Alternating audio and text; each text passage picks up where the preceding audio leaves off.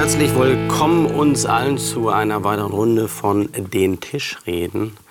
Und ich will euch zu Anfang in das Thema einleiten durch ein äh, Zitat. Es ist ein uraltes Zitat. Und zwar stammt es schon aus Anfang äh, drittes Jahrhundert. Ich erzähle ein bisschen was von dem Hintergrund, aber ich will erstmal das Zitat hier in den, in den Mittelpunkt stellen. Da schreibt einer, der die Christen nicht unbedingt äh, gut und schlau fand. Und er schreibt, sie, also die Christen, begehen aber einen ganz gottlosen Irrtum mit dieser großen Unkenntnis, die von göttlichen Rätselworten abirrt, indem sie für Gott einen Gegner schaffen und eben denselben Diabolos und in hebräischer Sprache Satan benennen. Übrigens ist dies nun ein ganz menschlicher Gedanke und ein gottloser Ausspruch, dass der höchste Gott in der Absicht, den Menschen irgendeine Guttat zu erweisen, seinen Widersacher hat und ohnmächtig ist. Durch diese Werke des Satans aber sollten wir nicht verführt werden.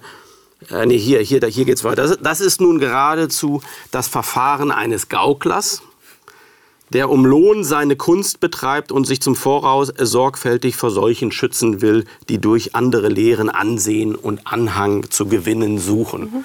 Man merkt die alte Sprache da, aber man merkt, und das ist unser Thema heute, Satan, Teufel, wie wird er hier genannt, äh, Diabolos, ähm, Widersacher, wie auch immer.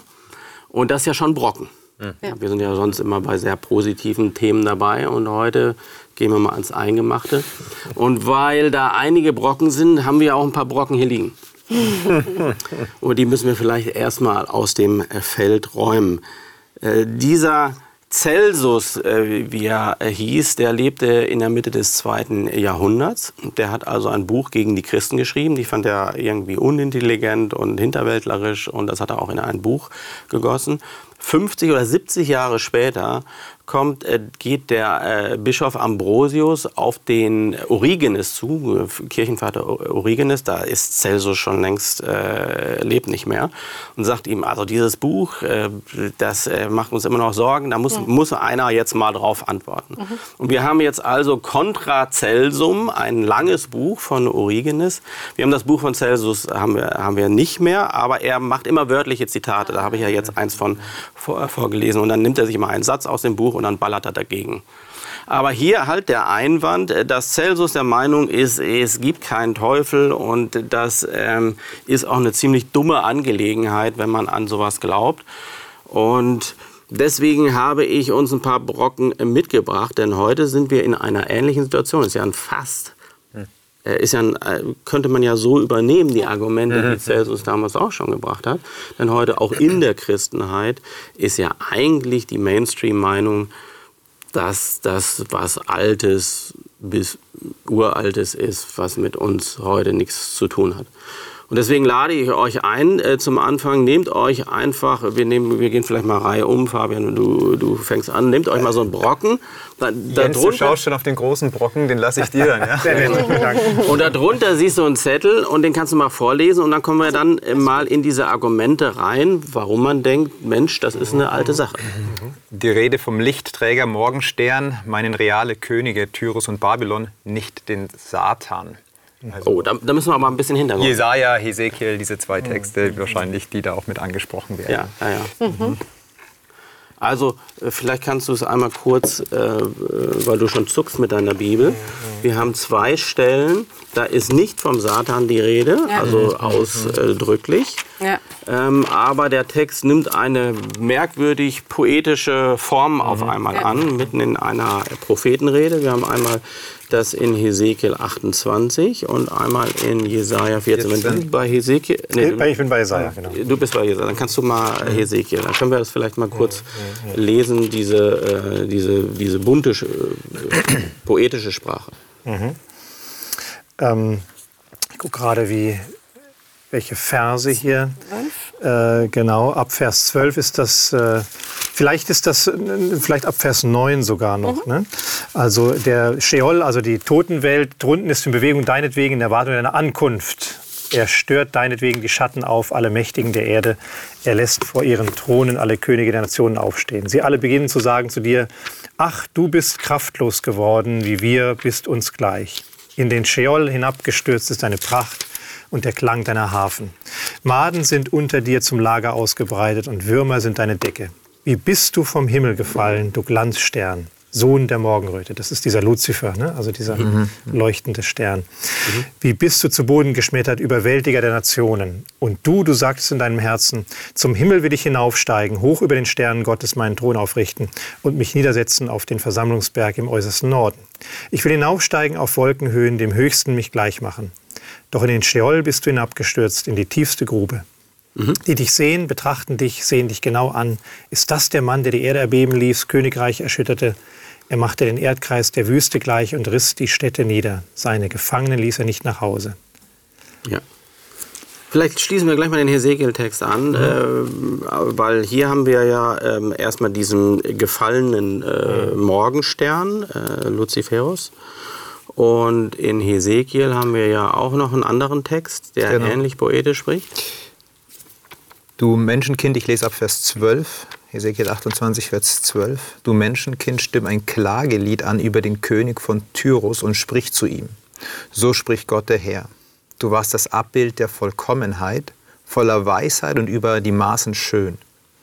In Eden warst du, im Garten Gottes, geschmückt mit Edelsteinen jeder Art, mit Zader, Topas, Diamant, Türkis, Onyx, Jaspis, Saphir, Malachit, Smaragd. Von Gold war die Arbeit deiner Ohrringe und des Perlenschmucks, den du trugst. Am Tag, als du geschaffen wurdest, wurden sie bereitet.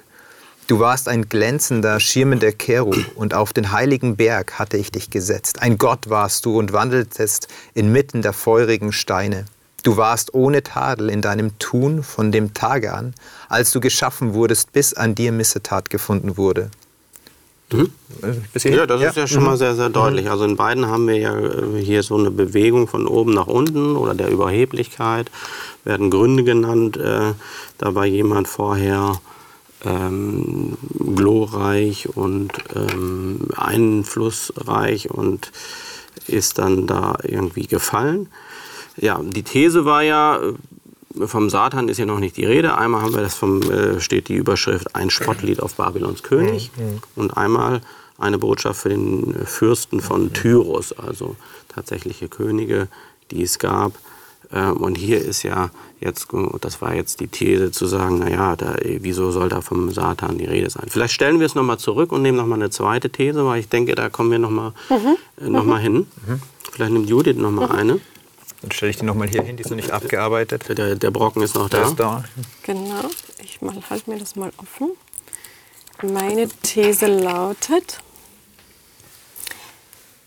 die Figur des Teufels wurde im Neuen Testament prominent, weil sie die Gegnerschaft, gegen die sich die frühen Christen wehren, Christen wehren mussten, Kaiserkult, Gnosis, Judentum, sozusagen Fleisch werden lässt. Auch das ist also eine bekannte, äh, moderne These. Ne? Sehr schön, ja. Weil wir wissen, im Neuen Testament ist dann sehr viel Rede vom, äh, vom Teufel. Da wird er auch äh, manchmal Satan äh, genannt. Und äh, da sagt man, naja gut, also die hatten so viele Schwierigkeiten und da braucht man auch irgendwie so eine hm. Folie, wo man das drauf so eine Gestalt. Äh, projizieren kann. Mhm. Was würdet ihr dazu sagen?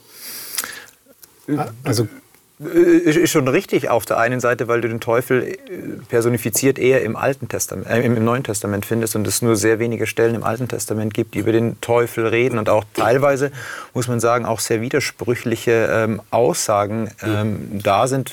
Wer macht die Volkszählung? Wer reizt David zur Volkszählung? Mhm. Ähm, da haben wir auch zwei unterschiedliche Begriffe. Äh, zum einen der Engel des Herrn, zum mhm. anderen der Teufel reizt die Reiziehen. Also die Frage ist, äh, wer ist es jetzt tatsächlich? Ähm, mhm. Und da gibt es noch kein klares Bild. Die einzigen Bilder, die so wirklich auf den Teufel hinweisen, sind Hiob und ähm, Sacharia, wo es so mhm. explizit ist, mhm. wo auch, aber ganz also interessant. drei Stellen, wo das wirklich so ja, genau. Ähm, als Figur erwähnt ist und nicht nur als Verb, es gibt es ja auch als Verb. Genau, genau, es gibt als Verb, da ist aber auch sogar der Engel des Herrn bei, bei, äh, Biliam. bei Biliam in, in, in 4. Mhm. Mose 22 ist er ähm, der Engel des Herrn, der der Satan wird, also eine, ein, als Verb der Saat, die ja. satanische Handlung sozusagen, ja, die Widersacherhandlung ist. Ja. Ähm, Aber äh, trotzdem sieht man so unterschiedliche, äh, äh, in unterschiedliche Ebenen in, in Sacharia und in Hiob. Ja? Also der eine, der, der gerecht ist und, und dann äh, Strafe bekommt noch von Gott. Ähm, der Teufel verklagt ihn. Ähm, Gott lässt es zu. In Sacharia, äh, der Priester, der gereinigt werden soll, Reinigung, weil eben was scheinbar unrein war, weil Sünde passiert ja, ist.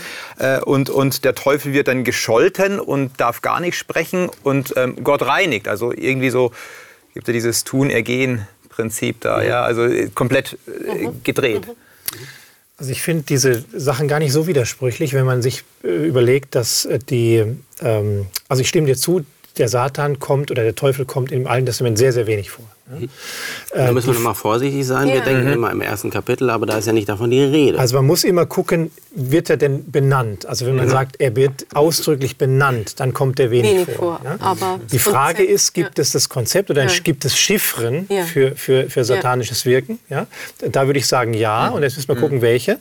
Und zweitens, ähm, das hebräische Wort Satan ist natürlich einmal hat natürlich erstmal eine, eine, eine, äh, säkulare Bedeutung. Also es ist der Widersacher, der Gegner. Ja? Mhm. Und ähm, unter diesem Aspekt können viele Leute ein Gegner sein ja? oder ein Satan sein. Aber ähm, ich glaube, dass die hebräische Bibel schon deutlich macht, wenn sie diesen Engel als äh, Gegner meint, dann meint sie, dann gebraucht sie in der Regel einen Artikel davor, also Ha-Satan, ne? also mhm. der mhm. Satan. Ne? Mhm. Und dann ist klar, das ist jetzt der Engel der Widersacher, wie bei Hiob zum Beispiel. Ne? Hiob ist, denke ich, eines der deutlichsten Beispiele für einen Engel oder für einen Widersacher im, im himmlischen Sinne, der sich gegen die Menschen stellt mhm. den wir auch bei Sahara haben. Ja. Wahrscheinlich sind das auch die einzigen zwei Belege, wo wir den Namen so deutlich haben mhm. äh, mit den Aktivitäten.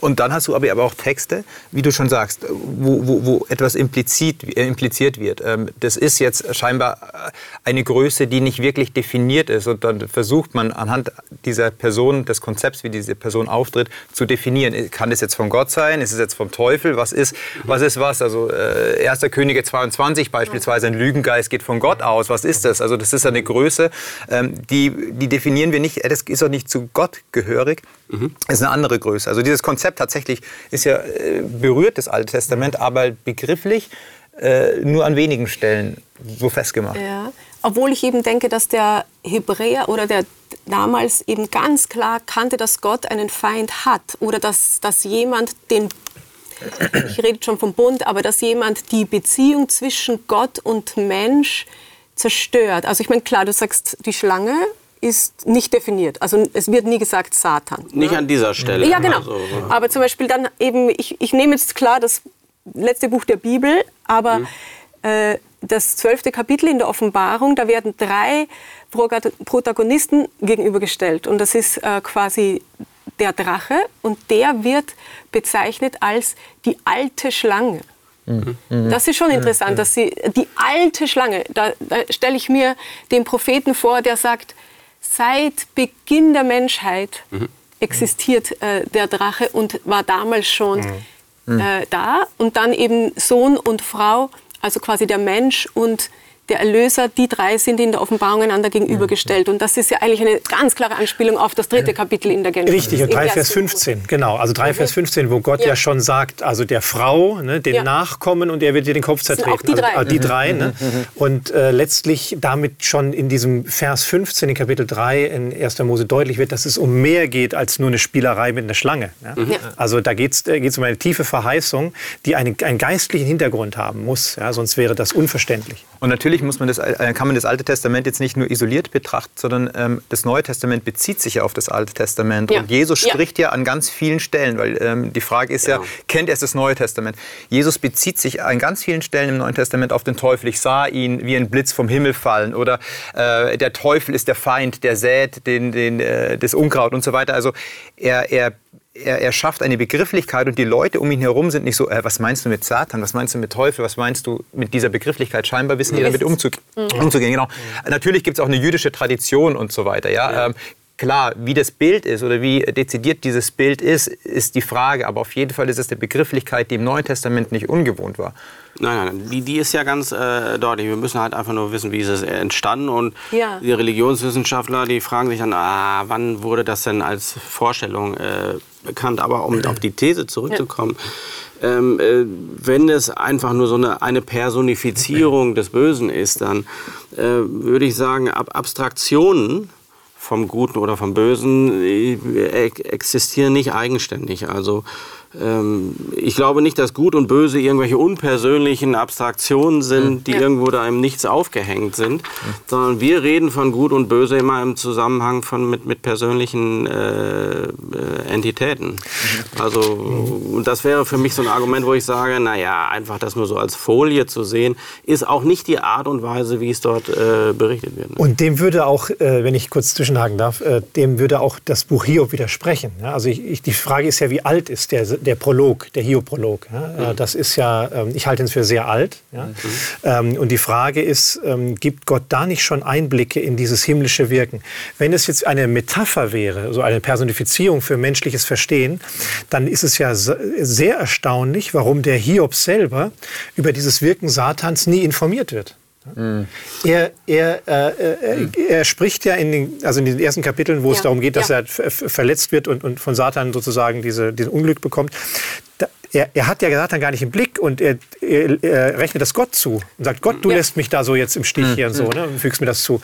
Aber der Herz der, gegeben, der Herz genommen ja, sogar. Ja, ja, ja genau. Und, und erst der, der, die Metaebene, also in, im, in den anderen ähm, Einschüben, zeigt ja, dass es um einen, einen Kampf oder eine Auseinandersetzung im Himmel geht, bei der der Satan der Handelnde ist ja, und Hiob praktisch da verstößt. Wäre das eine Metapher, hätte man sich gefragt, na, da hätte Hiob eigentlich den, äh, den Satan benutzen müssen ja, als, als Personifizierung und diese Metaebenen in, in den, die Verse in dem, im anderen Bereich, die hätten dann sagen müssen, ja eigentlich, der spinnt sich da was zusammen, aber eigentlich ist es Gott, der mhm. macht ja alles so. Ne? Mhm. Ja, also genau umgedreht, umgedreht wie wir es ja, haben. Jetzt hast du noch keinen, keinen Brocken genommen. Stimmt. Soll ich da auch noch eine These da hier aufmachen? Nicht, äh, okay. Verschonen hier von den, von den das der, Böse, der, der wird da weg, glaube ich, oder? Den haben wir ja, ja, da, kommen wir, da kommen wir, müssen wir noch mal zurück so ein bisschen. Zusammen, ja, genau. ob der, ob die, die bleiben Teufel alle drauf. Die These lautet hier, das Böse, sagt Jesus, ist dem Menschen. Der Teufel ist nur ein Bild dafür. Wer an einen Teufel glaubt, der vernachlässigt und verdrängt das eigene Böse. das ist gut. Sehr spannende These. Gute Frage, Gute Frage ja. ja. Also so ein Stück Projektion einfach, ja. Also ja, nicht nur Projektion, sondern das ist, wir haben ja die Texte von Jesus, sagt, das Böse geht aus dem Menschen hervor. So. Und jetzt sind wir natürlich an dieser Frage dran, überhaupt bei diesem Thema geht es ja nicht nur um eine Gestalt. Richtig. Bis jetzt ja. waren wir mal bei einer Gestalt, aber es geht ja natürlich um die Frage, woher kommt das Böse. Und da hängen ja ganz viele Fragen dran. Die Frage nach dem Leid, die ja. sogenannte berühmte Theodizee-Frage, warum lässt ein guter, was Celsus hier sagt, ne, wie, mhm. wie, blöd muss ein Gott sein, wenn er noch irgendwie so einen Heini neben sich zulässt. Ne? Ja. Ich meine, ich finde das Zitat ja auch wahnsinnig spannend, weil er ja sagt, äh, wenn Gott ein, ein, noch dazu ein Geschöpf Mhm. Also die, die Bibel spricht ja, was wir gelesen haben, Hesekiel von Cherub.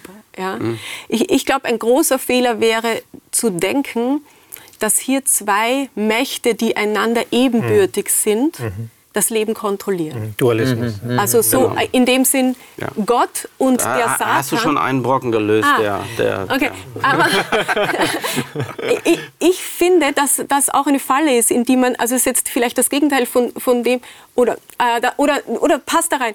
Eine Falle ist als Christ zu denken, äh, ich bin ein Spielball zwischen zwei Mächten, mhm. die gleich groß sind oder mhm. die zumindest beide eine, eine Dimension einnehmen, die ähnlich ist. Und da muss ich sagen, das hat mich nochmal sehr geerdet zu sehen, ja, in der Bibel hat äh, der Satan oder seine Ideen, die er ja dem Menschen einpflanzt, also ich denke, die Bibel ist sehr eindeutig, dass der Mensch diese Gedanken ursprünglich nicht gehabt hätte. Mhm. Also quasi, ich würde sagen, ja, er hat, also ich finde das Böse in mir, weil ich auf mich gekrümmt bin, weil ich mhm. disponiert bin, an egoistisch zu denken, so. Aber die ursprüngliche Idee, im Menschen so zu leben, auf sich bezogen mhm. zu leben, mhm. die würde ich ihm anlasten. Da sage ich, du bist schuld. Mhm. Ja, also. Ich würde vielleicht noch weitergehen, das aufnehmen und sagen, ähm, ich würde unterscheiden zwischen Satan und dem Bösen ja, oder das Böse oder so. Ja?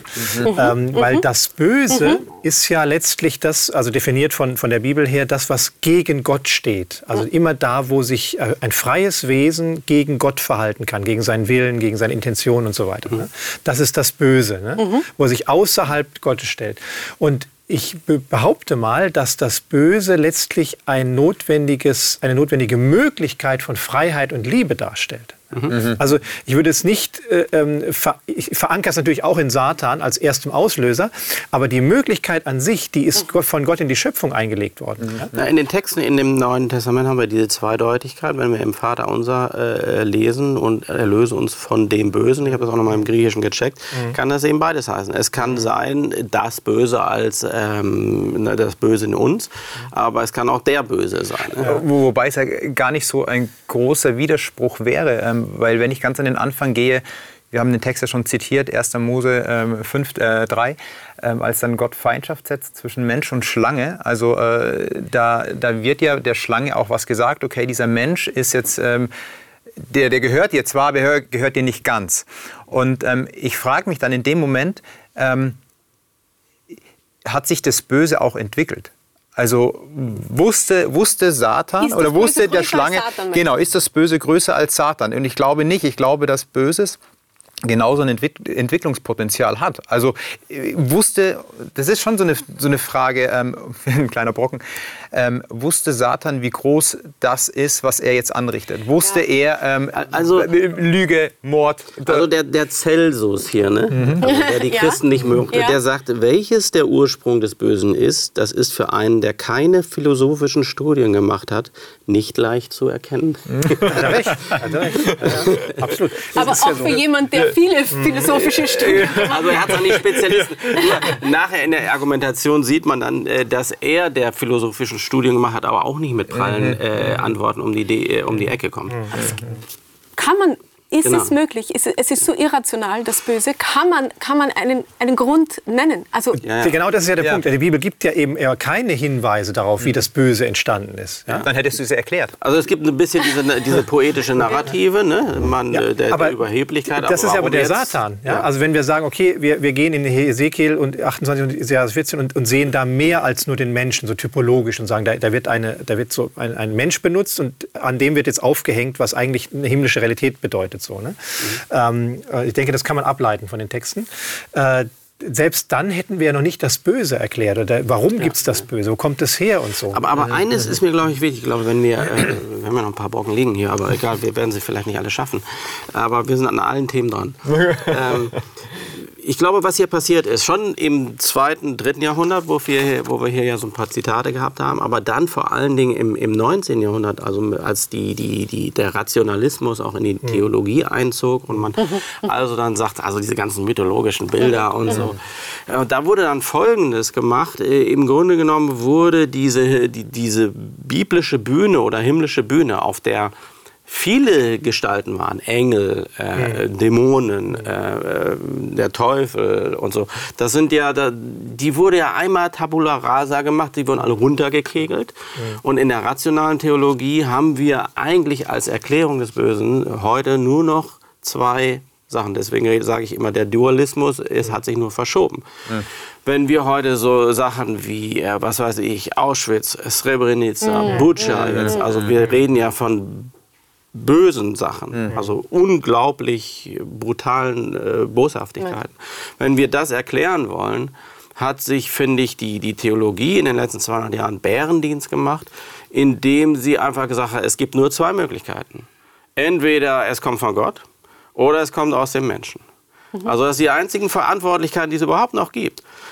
Es Gott zuzuschreiben ist theologisch nicht prickelnd, weil dann weiß ich nicht, mit wem ich es da wirklich zu tun habe. Aber hundertprozentig zu sagen, psychologisieren, ja, das kommt alles aus dem Menschen, äh, es erklärt es nicht. Und Gott als Schöpfer des Menschen ist dann immer noch der Urheber des Bösen. Also Ja, wenn, er, wenn, genau. quasi, wenn, wenn wir noch an, den, an Gott glauben, Und es ja. kommt aus dem, gut, du meinst jetzt die äh, quasi atheistische Sicht oder die naturalistische Sicht, dann kommt es aus dem Menschen. Dann ist es einfach ja, auch in der Teil Theologie. Der auch wir, in der Theologie. Mhm. Okay, dann ist es Also wenn wir jetzt an die Theorie-C-Frage rangehen, warum passieren so schlimme Sachen? Also nehmen wir mal zum Beispiel den, den Holocaust als ja, ja. unfassbares Böses.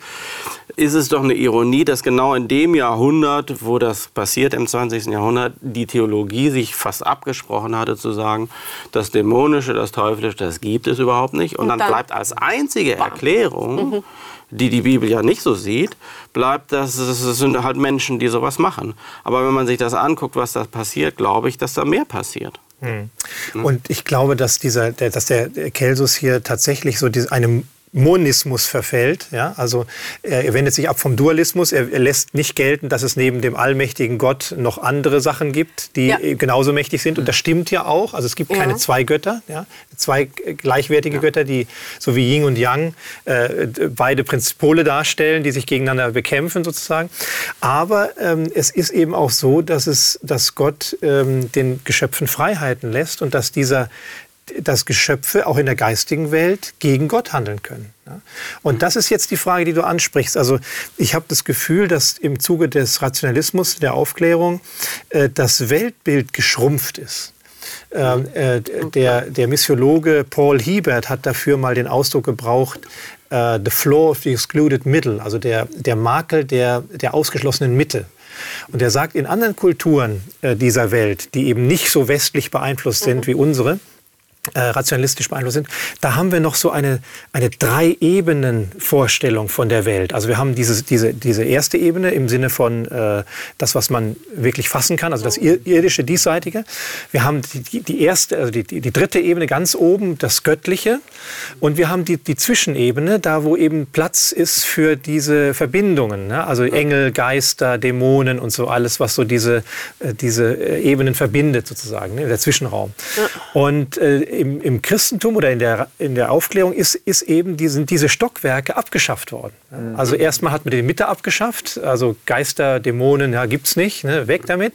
Und dann hing sozusagen die erste oder die dritte Ebene unverbunden neben der ersten. Das war dann ja. der Deismus. Also Gott ist zwar irgendwo da, aber hat keine, keine Einwirkung mehr ja. auf die Erde. Und dann ist es ein leichtes, auch noch die dritte wegzuschmeißen und zu sagen, es gibt nur noch das, was ich fühlen kann. Trotzdem haben die Fragen nicht aufgehört. Also du hast die Stockwerke genau. abgerissen, aber die Fragen ganz sind genau. immer noch kannst existent. sie nicht mehr erklären, ja, weil weil, ja. weil dir die, der Bezug zur Realität fehlt da, weil die Stockwerke ja, und, und, und, ich meine, wenn der Teufel quasi die, äh, eine Erfindung ist, dann könnte man sagen, er ist so die Schattenseite Gottes, die ausgelagert wurde. Die hat er ausgelagert, damit er immer noch gut als gut gelten kann. So. Und das finde ich wahnsinnig problematisch. Also dann ist zwar Gott insofern allmächtig, dass er nichts tolerieren muss, was nicht aus ihm kommt, aber dann kommt wirklich auch die grausamste Tat dieser Welt, der grausamste Gedanke aus ihm am Ende. Weil, mhm. also wenn du Mon Mon mhm. Monismus hast, dann mhm. gibt es nichts, was nicht aus Gott kommt und dann ist er auch die Macht, die reine Macht. Und dann, äh, dann ist die Frage, wo bleibt die Liebe. Also, also ich, ich habe ich hab hier ein Zitat, weil, um zu sehen, wohin das auch noch führt eben jenes äh, rationalistisch denkende äh, 19. Jahrhundert, einer der Vorreiter war ja David Friedrich Strauss. Und äh, der, da habe ich ein Zitat, ich habe es ein bisschen rückübersetzen müssen, weil ich den Originaltext nicht äh, greifen konnte.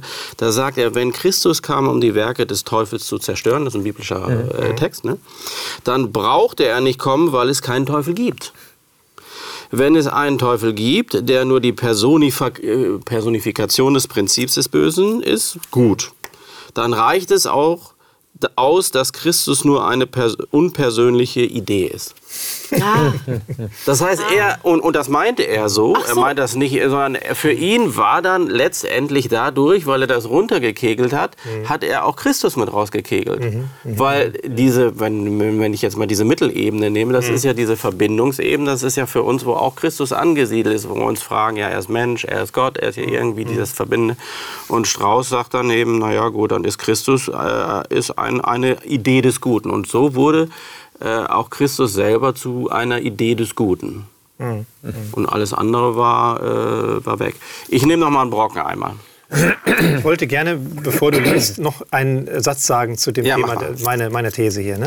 Also hier geht es ja darum, dass äh, nach dem Motto, wenn man einen Teufel hätte als Personifikation, dann äh, würde man das eigene Böse vernachlässigen, so die These hier. Ne?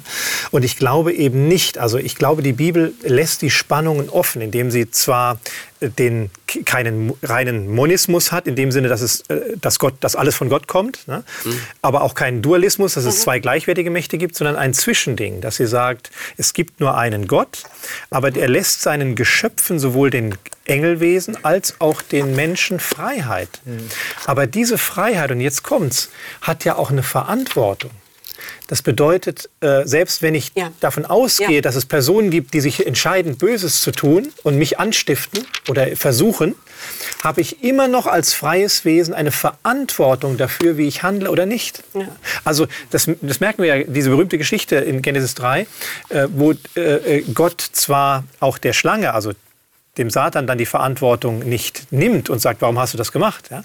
Aber er geht dann weiter und auch die Frau und der Mann wird bestraft. Ja? Also es ist nicht so nach dem Motto, ach, du bist verführt worden, naja, okay, kein Problem, ja, Ja. passt schon, ne? bist schuldlos. Nein, du bist verantwortlich, auch wenn du in einer Verführungssituation bist. Und ich glaube, das ist dieser Punkt, der eben diese Spannung nicht auflöst, die dieser, diese These hier offensichtlich auflösen möchte. Ja.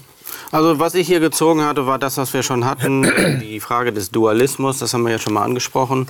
Da, den packe ich schon mal äh, zur Seite. Ach, sehr charmant. Also das. Ja, ja, genau. Du kannst ja noch mal einen, einen einnehmen. Ich habe noch einen hier Ja. liegen, okay. Ja, kommt Weil die arbeitet ja immer schon vor. Ja, ja, genau. Die Figur des Satan ist ein persisches Mitbringsel aus der babylonischen Gefangenschaft. Vorher hören und lesen wir nichts von ihm. Hatten wir auch schon Das so haben wir so ein bisschen angedeutet mal, ja. äh, Das kommt darauf an, wie man die. Texte datiert. Ja. Also wenn man, wenn man natürlich sehr, sehr, also die Texte der, der Bibel, die alten, vor allem Hiob und so, wenn man das sehr, sehr spät ansetzt ja, und sagt, okay, das ist alles nach der babylonischen Gefangenschaft entstanden, dann hat man äh, die Problematik, dass man gewisse äh, Dinge erst spät sieht. Aber wenn man sagt, okay, ähm, es macht eigentlich wenig Sinn, es ist nicht sehr sinnvoll in einer Zeit, wo das jüdische Volk sehr dezimiert ist, wo, äh, sagen wir mal, das jüdische Leben äh, wieder auf einen Nullpunkt kam, also vor allem bei den Rückkehrern nach Jerusalem äh, nach dem Exil, hast du eine ganz, ganz kleine Gruppe. Der Tempel ist nicht wieder aufgebaut, die müssen alles wieder neu machen, so, ne? dass man da genau das Zentrum der literarischen Aktivitäten reinsetzt und die Ja. produktivste Phase der Bibel, ja, des Alten Testaments, das halte ich für schwierig, das halte ich für sehr schwierig. Ja, aber ich, ich finde, mir ist eigentlich äh, wurscht, ob das jetzt äh, früh oder spät äh, datiert. Selbst wenn das spät dazukommt, ähm, ist es doch immer, die biblische Sicht ist doch auch immer ein bisschen vom Ende her. Also äh, so ein bisschen, du hattest ja, glaube ich, Offenbarung 12, ne, wo ja die Auflösung gegeben wird. Das ist ja ein bisschen wie hinten im Buch, wo die Mathe äh, Auflösungen stimmt. Lösungen stehen. Ne? Das heißt, der Teufel, der Drache, die Schlange, der Satan, äh, da, da wird das alles äh, zusammengefasst. Und, und bei der Bibel ist es oft her, dass wir vom Ende her denken. Ne? Also, dass es von Anfang nicht klar war. Genauso wie jetzt, sagen wir mal, die, also Jesus Christus als Erlöser im Alten Testament. Ja, äh, wir sehen den da schon vorgeschattet, angekündigt. Aber hättest du die Leute damals gefragt, hätten sie die Geschichte nicht dazu erzählen können. Das entwickelt sich ja vom, vom Ende her. Von daher würde ich sagen, ist das, äh, ist, ist das was, wo man sagen kann, ja, das ist eine These äh, religionswissenschaftlicher Art. Kann sein, äh, ist mir aber auch, auch wurscht dann. ja. Also ein Brocken, den man getrost zur Seite Für mich, äh, ähm, für mich ja. legen kann jetzt. Oder? Genau. So, so, aber, ja, genau. Soll ich den nehmen oder äh, Das ist noch Der- meine. Das ist noch Das, ist, das war noch seiner, dann nimmst du den dicken Brocken. den dicken? Den dicken. So. Genau. An einen personalen Teufel zu glauben, hat wirklich keinen Nutzen. Ja, Das ist jetzt auch eine interessante Frage quasi. Wie wirkt sich das praktisch? Äh, Nutzen ist, also, äh, das ist Hat wirklich keinen wirklichen Nutzen. Aus, aus einer Diskussion theologischer Natur, wo ich das auch mal erlebt habe, wo Leute sagen, ja, was wir, wir dafür, äh, dadurch erklärt, was wir uns sonst nicht erklären konnten. Also was Mhm. ist der, der, der, der Erkenntniswert? Also, Ja. Äh, ist auf jeden Fall ähm, schon ein Thema, glaube ich, was viel zu schnell ähm, vorgeschoben wird, der Teufel. Also vielleicht kann man das so eine steile These nennen, manchmal braucht es gar nicht den Teufel, um mich zu versuchen. Manchmal reiche ich mir dazu schon selber. Ähm, also ich wurde versucht, das und das zu tun. Es ist was Externes und ich sehe dann ähm, weder, äh, weder wirklich in mich hinein und sage, ja, sowas bin ich selber auch fähig als Mensch, das der gefallen ja, das, Genau, das ist ja jetzt die kritische. Genau, das wäre jetzt diese, was diese, wird damit nicht ge- auch für ein Schindluder betrieben? Genau, also das, Ich gebe mal, ich geb mal äh, bei der äh, Stichwort. Ah. geb Ah, ich du, das du mal- kennst die Fragen darunter. Irgendjemand hat sie da hingepackt. Ja. Und das ist nämlich genau das, was du ansprichst. Ja, ja. Der Teufelsglaube hat zu entsetzlichen Grausamkeiten in der Geschichte geführt und sollte nicht weiter gepflegt werden. Also Wo du, du ja sagst, man, da kann man, kann man ja auch immer, dann ist hinter jedem, ne, hinter jeder Regung Richtig. äh, und so eine Angstfigur. Ne? Steuerung, geistlicher Missbrauch. man muss, das, man muss das so sagen. Dieser Teufelsglaube, der im Mittelalter praktiziert wurde, den sollte man auf jeden Fall ausrotten. Also der ist zum Glück ausgerottet, zumindest in bestimmten Kulturen. Ich glaube nicht in allen. Aber ja, da muss man, muss man so sagen, weil, weil ich glaube auch, dass man als Christ ähm, versucht, dies zu schnell auch Erklärungen zu finden für, für Zufälle. Also damals, gut, damals war es ein, ein, ein, ein, ein Hautmerkmal an einem Kind oder, oder, oder eine schwarze Katze oder so. Und die Leute hatten diesen tiefen Aberglauben, dass Zufälle ihr Leben, dass, dass quasi hinter jedem Zufall äh, ein, ein, ein Wesen steckt, das mich quasi vernichten möchte. Und diese Ängste natürlich, die, die werden aber von der Bibel auch nicht geteilt. Ja, es gibt, Gar ja, es gibt ja, wie bei vielen, gibt es ja diese missbräuchlichen äh, Sachen. Ne? Oder Ja. auch einfach dieses äh, Verantwortung irgendwo hinschieben. Ne? Wir hatten das, äh, neulich hatte ich äh, zu tun mit einem äh, Täter äh, sexuellen Übergriffs. Und da las ich dann in diesem Protokoll, wie er sagt, ja, der, der Deibel hat mich geritten. Ne? Also äh, ich weiß gar nicht, wie ich das machen konnte, äh, aber war nicht wirklich in der Lage, selber die Verantwortung äh, dazu äh, zu übernehmen. Ja, und so wird halt der Teufel zu einem Konzept, das ich abkapseln kann aus meinem Leben. Also ich Genau. bin zu allem fähig, aber das bin ja gar nicht ich, sondern es ist jemand anders, der da ähm, Einfluss auf mich hat. Und äh, also ich, ich finde das gefährlich, weil damit wird jede Tat entschuldbar und erklärbar. Und das versuchen wir ja ganz häufig auch, dass wir uns versuchen, das Böse zu erklären. Wir, wir sind immer Menschen, die auf, dem, auf der Suche nach Sinn sind. Ja. Und ähm, wir, wir wollen alle, alles ähm, irgendwo sinnvoll erklären. Und deswegen versuchen wir das Böse so sinnvoll wie möglich zu erklären. Ähm, aber vielleicht gibt es dafür gar keine Erklärung. Also ich gehe davon aus, für das Böse gibt es keine Erklärung. Ja. Und es gibt auch keine Erklärung dafür, wenn ich etwas tue, was ich jetzt jemand anders, einem übergeordneten Wesen zuschreibe. Ja, und nochmal, die Frage der Verantwortung ist nicht weg, nur weil ich verführt worden bin. Ja? Also Ja. wenn wir, äh, das haben wir ja auch in, im menschlichen Bereich, wenn mich jemand zu etwas Bösem verführt oder wenn, wenn jemand anders einen Komplizen hat als Verbrecher ja, und der verführt ihn jetzt und, und äh, der hilft ihm mit oder macht ein anderes Verbrechen, dann wird er nicht freigesprochen, nur weil er, weil er sagt, na, der hat mich da überredet, das zu machen. Ja? Natürlich kann man das vielleicht mindern, die Schuld. Ja? Aber ähm, die, ich wollte noch mal eingehen auf die These. Ähm, die Frage ist ja wirklich, ist der Teufelsglaube wirklich ein, eine Ursache für, für Böses? Und da muss man sagen, auch da, äh, man kann ja Thesen bean- ähm, bekämpfen, indem man die Voraussetzungen kritisiert, auf denen sie ruhen. Ja? Ähm, auch da wäre die Frage, gibt es denn Beweise dafür? Also ähm, es gibt zum Beispiel im Islam auch eine Teufelsvorstellung, die ist anders als die christliche. Da hat der Teufel deutlich weniger Macht. Ja? Ähm, und die die Frage ist, äh, ähm, führt es da auch zu, zu viel Bösem, ja? dieser, dieser Teufelsglaube im Islam? Ne? Ähm, wenn, wenn nein, hätte man die These widerlegt. Ne?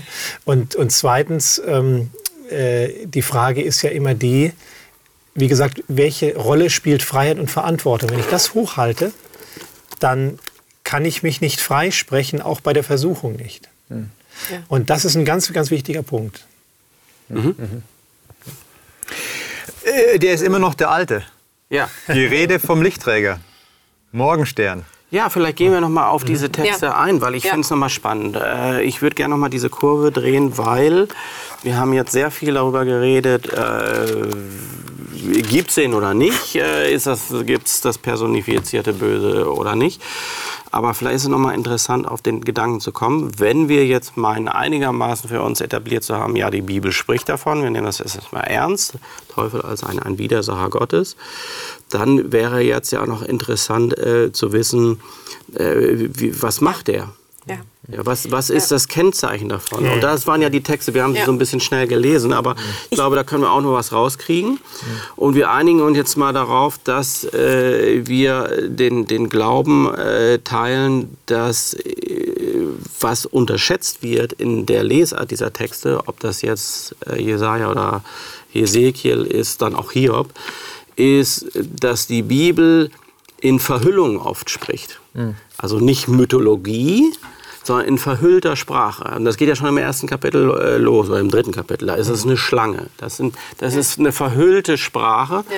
Und das ist die Sprache der Poesie. Und ich glaube, wir kommen mit der Poesie nicht so gut klar, weil wir wollen immer, äh, wir wollen immer wie, äh, wie man, Kategorien und- wir wollen Geschichten hören. Deswegen kommen wir mit dem ersten Kapitel klar. Da ist eine Geschichte, der Satan kommt da hin und dann sind die Gottessöhne und dann machen die eine Wette und sowas. Ne? Und der Rest vom Hiob-Buch ist eigentlich in poetischer Schreibweise und das ist ja sehr, sehr symbolisch und dicht. Aber hier sind wir jetzt noch mal bei diesen Texten. Äh, gucken wir da noch mal rein. Ich, ich würde gerne vom Hesekiel noch den Vers 17 dazu nehmen. Den, Ja, mach mal. Ähm, also quasi, ich ähm, erinnere noch mal, es geht um einen Cherub, also einen, einen Engel, einen, einen höher, also einen, einen besonderen Engel im Garten Gottes. Vollkommen warst du, Vers 15. Vollkommen warst du in deinen Wegen von dem Tag an, als du geschaffen wurdest.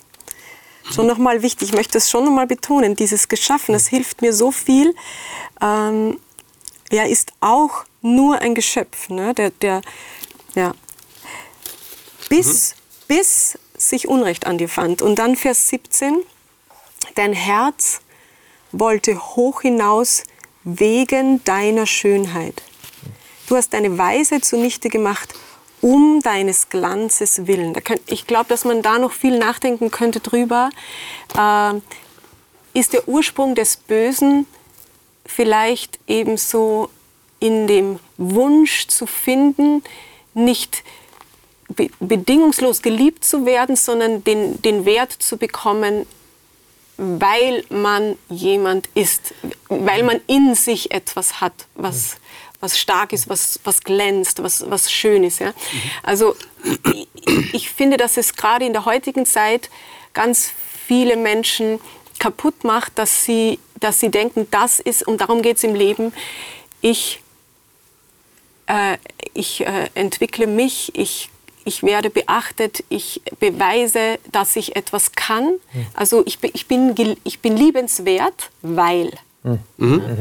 Also das ist dieser Punkt, der, die Schönheit, der Glanz, der, dieses etwas sein oder etwas mehr sein als die anderen, das liegt für mich schon ganz tief im Kern ja, des Bösen, kann man sagen. Ist ja, ist ja dann ähm, so der Rückschluss, das ist ja eine, eine, ein, ein Denken, was dich nicht zur Freiheit führt, Ja, sondern richtig. ähm, was dich gefangen nimmt. So das, das Böse nimmt dich gefangen ja oder dieser ja Gedanke nimmt dich halten. gefangen. Du musst genau, Status genau, ja halten. richtig, du musst ja richtig, immer richtig. beweisen, dass es so ist. Der Gegensatz dazu natürlich Gott, was wir vorher herausgearbeitet haben, der die Freiheit möchte. Und Ja. diese, dieses Denken Ja. nimmt schon deine Freiheit als, als Krass, Wesen, ja. als Mensch.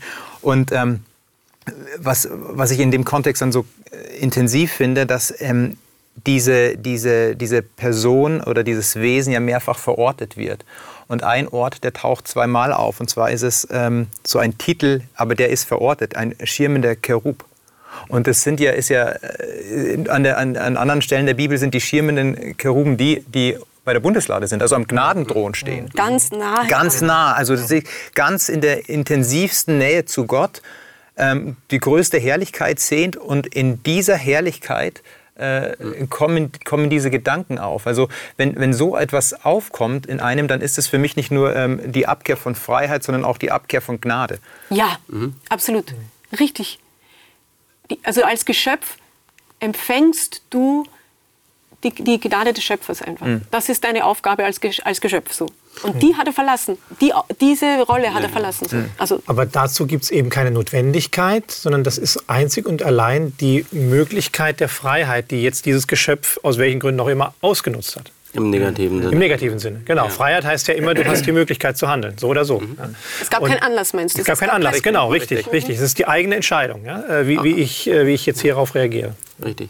Und ich glaube, das ist ein ganz wesentlicher Punkt, weil eine These war ja hier, ich glaube von dir, äh, nach dem Motto, ähm, was für Nutzen hat das? Ja? Ja. Der Satan hat doch keinen Nutzen. Ja? Äh, ich, ich glaube extrem, dass in eine, eine, eine Rechtfertigung Gottes angesichts des Bösen, also die Theodizee-Frage, die du aufgeworfen hast, dass die ganz, ganz äh, wichtig und fundamental beantwortet werden muss mit diesem Begriff der Freiheit, den eben nicht nur die Menschen haben. Also es reicht nicht zu sagen, der Mensch ist frei und deswegen kann er Böses machen, sondern der eben auch auf diesen himmlischen Aspekt der Freiheit gehen muss und sagen, auch die Engelwesen haben Freiheit. Ja? Und auch da gibt es im übernatürlichen Bereich äh, eben Satan, der sich entschieden hat, frei entschieden hat, böse zu werden und eben verantwortlich auch ist für das viele Böse und Leid, das wir haben. Ja? Was dann natürlich auch wieder auf den Charakter Gottes rückschließen lässt, wenn er nicht nur den Menschen Freiheit gibt, sondern auch ähm, den Engelwesen, die er schafft. Das heißt, es ist ein Prinzip, das sich durchzieht. Richtig. Und Freiheit hat halt eben Ja. diese Konsequenz, dass auch was Schlechtes passieren kann. Korrekt. Aber dann wieder, das macht eine große Frage auf, die, der wir uns als Christen halt stellen müssen. Warum hält ein allmächtiger Schöpfer, der das Zentrum des Universums ist, der, der alles kann, so lange aus, dass ein Geschöpf ne, ihm diese ganze Men- Menschheitsgeschichte präsentiert? Also, also mit aller Verantwortung, die die Menschen haben, aber es ist ja immer noch das Geschöpf Satan, das das bewirkt hat und immer noch, zumindest eben im Neuen Testament findet man viele Texte, der, der, die, also der Herr dieser Welt, der immer noch quasi herrscht sozusagen, regiert, immer noch regiert. Obwohl die Bibel sagt, er ist vom Thron gestürzt durch, das, durch das Opfer Jesu, durch den Beweis der, der Liebe Gottes. Aber warum hält Gott das so lange aus? Das ist eine Frage, die wir, glaube ich, also ich finde, man muss als Geschöpf sie der Souveränität Gottes überlassen, aber ja. Wie lange braucht Gott, um dieses Experiment abzuschließen, sozusagen? Ja, Ich Ja. meine, man hat ja von, man hat, du hast ja im Alten Testament Jahrtausende, äh, wo Satan noch offensichtlich deutlicher wirken konnte, als wir im Neuen Testament dann durch Jesus die, eine Beschränkung haben. Also Jesus sagt ja, ich sah den Satan fallen wie, wie im Blitz. In Offenbarung 12 wird davon gesprochen, dass er aus dem Himmel rausgeschmissen worden ist. Ja, und wir haben ja den Showdown zwischen Jesus und dem Satan in den Versuchungen, In die der er Ver- in ja. Genau, genau, genau. Das wäre auch noch mal interessant. Und äh, da hast, ja, du ja, da hast du ja eine Zäsur. Also durch das Wirken Jesu und durch den Tod Jesu haben wir eine Zäsur, wo wir sagen, da ist die Macht eindeutig gebrochen, ja, die er vorher offensichtlich noch hatte. Und jetzt haben wir natürlich die Frage, wie lange äh, lässt Gott es jetzt noch zu in dieser gebrochenen Macht, wo Satan wirkt. Ja. Am Schluss haben wir auch wieder in Offenbarung ganz deutliches Statement, dass Satan vernichtet werden wird. Ja. Irgendwann ist Schluss. Also, also die, die, diese Sicht, das ist ja übrigens ganz interessant, weil wir haben ja äh, spätestens seit Luther und so haben wir ja eher so eine, die sogenannte äh, forensische Lehre von, äh, von, von der Vergebung der Sünden und Rechtfertigung aus dem Glauben. Wir haben andere Modelle, wir haben äh, dann ein bisschen vorher haben wir dieses Genugtuungsmodell, ne? man, muss, man, man muss was tun, um Gottes Zorn zu beschwichtigen. Wir haben dann, wir hatten hier das äh, Zitat von, von Friedrich Strauss, dann eher das 19. Jahrhundert, das alles aufs Sittliche und aufs Moralische, naja, die Idee vom Guten und die Bibel will uns einfach helfen, nette Menschen zu sein.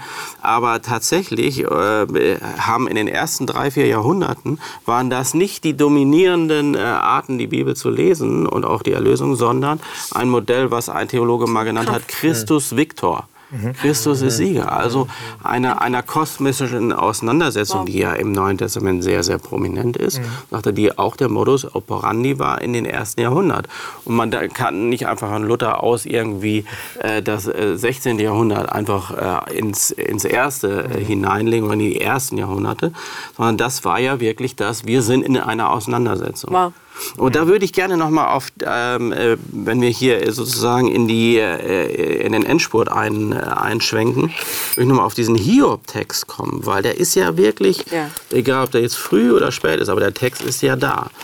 Die, äh, die Theologen, die arbeiten sich ja an diesem äh, Hiob-Text ab. Ich habe noch eine, eine Reihe darüber gehört. Äh, der Hiob ist ja dann auch eine Gestalt, sogar im Islam, und, im Judentum waren dann verschiedene Vorträge. Und dann äh, geht das immer darauf hinaus, ja, woher kommt dieser Bruch? Wenn wir das hier Buch, das sind jetzt 42 Kapitel, mhm. ähm, wenn wir das sehen, haben wir erst einen äh, Prosatext, also eine Erzählung, diese Wette im Himmel mit dem Hasatan, der da kommt. Mhm. Und dann haben wir endlos lange Diskussionen, drei Freunde, nachher gesellt sich dann noch ein vierter Freund dazu. Und am Ende äh, haben wir dann die, äh, die Rede Gottes aus dem Wettersturm. Und dann stehen also ein bisschen darüber und sagen, äh, naja, Hiob hat ja die Frage nach dem Leid jetzt auch nach dem Bösen aufgeworfen, ist auch ziemlich äh, angefressen. Und äh, da sagte dann jemand, der hat überhaupt keine Antwort gekriegt. Mhm. Mhm. Der kriegt sozusagen ein ästhetisches äh, Anästhetikum. Nach dem Motto, guck mal, wie, wie, äh, wie, wie, schön ich alles gemacht wie, wie, wie der Hirsch röhrt und wie das Bienchen da von Blume und zu Blüte äh, fliegt. Und das soll dir reichen. Und da möchte ich noch mal sagen, was ist denn die, die poetische Kraft äh, dieser Texte? Hm. Äh, denn am Ende glaube ich, ähm, und, und das ist jetzt noch mal so ein bisschen zur Arbeitsweise oder um das, was es geht da beim Teufel, beim, äh, beim Satan. Wir, wir hören nicht mehr von ihm ne, nach diesen ersten zwei Kapiteln. Mhm. Und deswegen denken die meisten Theologen, da ist er weg. Bis hin zu äh, der Ansicht, dass man sagt, ja, das ist äh, das Ra die Rahmenhandlung am Anfang und Ende, die ist irgendwie rangeklatscht an diese ganzen Sachen. Aber jetzt, wenn wir im 40. Kapitel sind zum Beispiel, da redet ja äh, äh Gott zweite Rede aus dem Wettersturm. Und da geht es um eine komische Figur, um den Leviathan. Mhm. Ja, ist ja auch eine berühmte äh, Figur, äh, Le Leviathan. Äh, hier übrigens in dieser modernen Übersetzung etwas, also äh, schon sehr bös eingreifend in den Text, übersetzt mit Krokodil. Also, äh, wenn man aber die Beschreibung liest, ist von allem die Rede, aber nicht von einem Krokodil. So. wenn du Vers 25 äh, schon mal nimmst, 40, 25, kannst du den Leviathan mit einem Haken fangen oder seine Zunge mit einem Strick nach unten drücken. Kannst du einen Binsenring an seiner Nase festmachen oder durch seine Kinnbacken einen Haken bohren und so weiter. Es geht dann ewig weiter. Hier äh, ist immer alles ganz lang. Dann äh, wird nachher gesagt in, in Kapitel 41, Vers 12, aus seinen Nüstern dringt Rauch wie von einem Kessel, der über einem Binsenfeuer erhitzt wurde. Sein Atem könnte Kohlen in Brand setzen und aus seinem Maul schlagen Flammen. Äh, meine These hier ist, wenn wir Poesie ernst nehmen, poetisch re reden, dann gibt Gott nämlich doch eine Antwort auf die Frage des Hiob, wer heißt daran schuld und wer hat das gemacht. Wir wissen es ja im Hiob-Buch, ne, weil wir das erste Kapitel kennen, Hiob nicht. Und äh, die Antwort lautet, da gibt es einen und das, die Beschreibung ist ein Monster. Ja, mhm. da ist ein Monster unterwegs. Aber von dem, was ich jetzt gerade vorgelesen habe, ne, was wird betont? Kannst du seine Zunge mit einem Strick nach niederdrücken, sein Maul brennen. Das heißt, da ist von Worten die Rede. Ja. Also das wird als allererstes betont. Da ist jemand unterwegs und der arbeitet vor allen Dingen mit Worten. Mhm. Da sind wir auch wieder bei der Schlange, die arbeitet. Mhm, mh. Der, Kampf ist mit nicht, Worten. der Kampf ist nicht physisch, der geführt wird zwischen genau. Gott und, und Es geht um, Feind. Um, um Argumente. Ja, das ist eine spannende Sache. Also du, du würdest, äh, ich würde jetzt eher sagen, dass äh, Leviathan und Behemoth hier tatsächlich ähm, eher in die, in die Richtung von Dinosauriern in der Antike gehen. Ja? Also, mhm. Äh, dass es tatsächlich Tierbeschreibungen sind mhm. äh, von großen Tieren, mhm. die wir heute wissen, dass sie ausgestorben sind, äh, die Gott hier benutzt. Aber es finde ich interessant, dass du sagst, auch da gibt es vielleicht einen, einen, verdeckten Schriftsinn, der vielleicht mhm. das Ganze noch ein bisschen metaphorisch äh, verwendet, um Ja, um ich finde es gar, nicht mehr, äh, gar nicht mehr so verdeckt, weil es, glaube ich, wenn wir die Sprache der Poesie kennen, mhm. ist, es gibt, also verdeckt in dem Sinne, es gibt ja immer eine Frage, die offen ist. Ja. Und wir und die Frage ist die Frage des Hiob, der richtig angefressen ist, auch von Gott. Mhm. Und einfach dann zu sagen, guck mal, wie schön ich alles geschaffen habe und du hast hier sowieso keinen Blick. Durchblick ist keine Antwort. Mhm. Also ich meine, Hesekiel und Jesaja nehmen Könige für eine Chiffre. Ja. Ähm, für den Teufel, du sagst hier äh, die, die, die Tiere als Chiffre für den Teufel, vielleicht sogar auch noch. Wäre eine Möglichkeit, äh, wäre eine, das schmeiße ich mal hier auch als These auf den ja, Tisch. Ne? als nächsten Brocken, ja, aber ähm, auf jeden Fall sagt ja Gott etwas oder wenn er diese Tiere erwähnt, dann bewusst, weil die außerhalb der Kontrolle des Menschen liegen. Also jede Antwort von Hiob müsste ja sein auf die Frage Gottes Nein. Also äh, kannst du ihm ein Binsenseil in die Nase legen? Nein.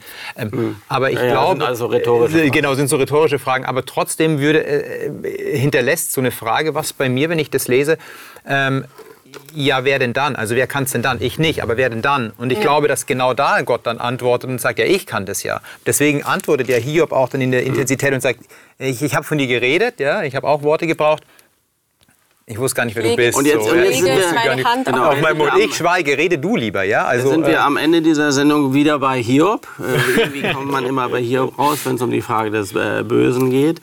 Aber ich glaube, wir haben hier einige Thesen vom, äh, vom Tisch gepackt und ähm, äh, versucht, das äh, zu sehen und auch ein bisschen zu lernen, dass die Bibel ja vielfältig ist. Also vor allen Dingen in ihrer Ausdrucksweise. Nicht alles wird immer mit Namen benannt, sondern vieles ist auch mhm. einfach in der poetischen Sprache da und von hinten her zu lesen. Und danke für das Gespräch. Das Vielen Dank. Ist, äh, war ein Brocken. Danke.